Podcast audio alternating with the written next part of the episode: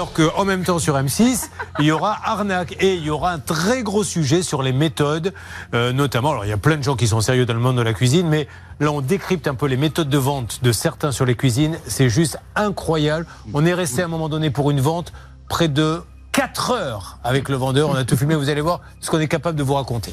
Qu'est-ce qu'on dit avant d'appeler? Eh bien, on dit notre ami Bernard que dans son dossier, il a euh, de la chance d'être sur une grande enseigne. Alors, c'était un, franchisé, certes.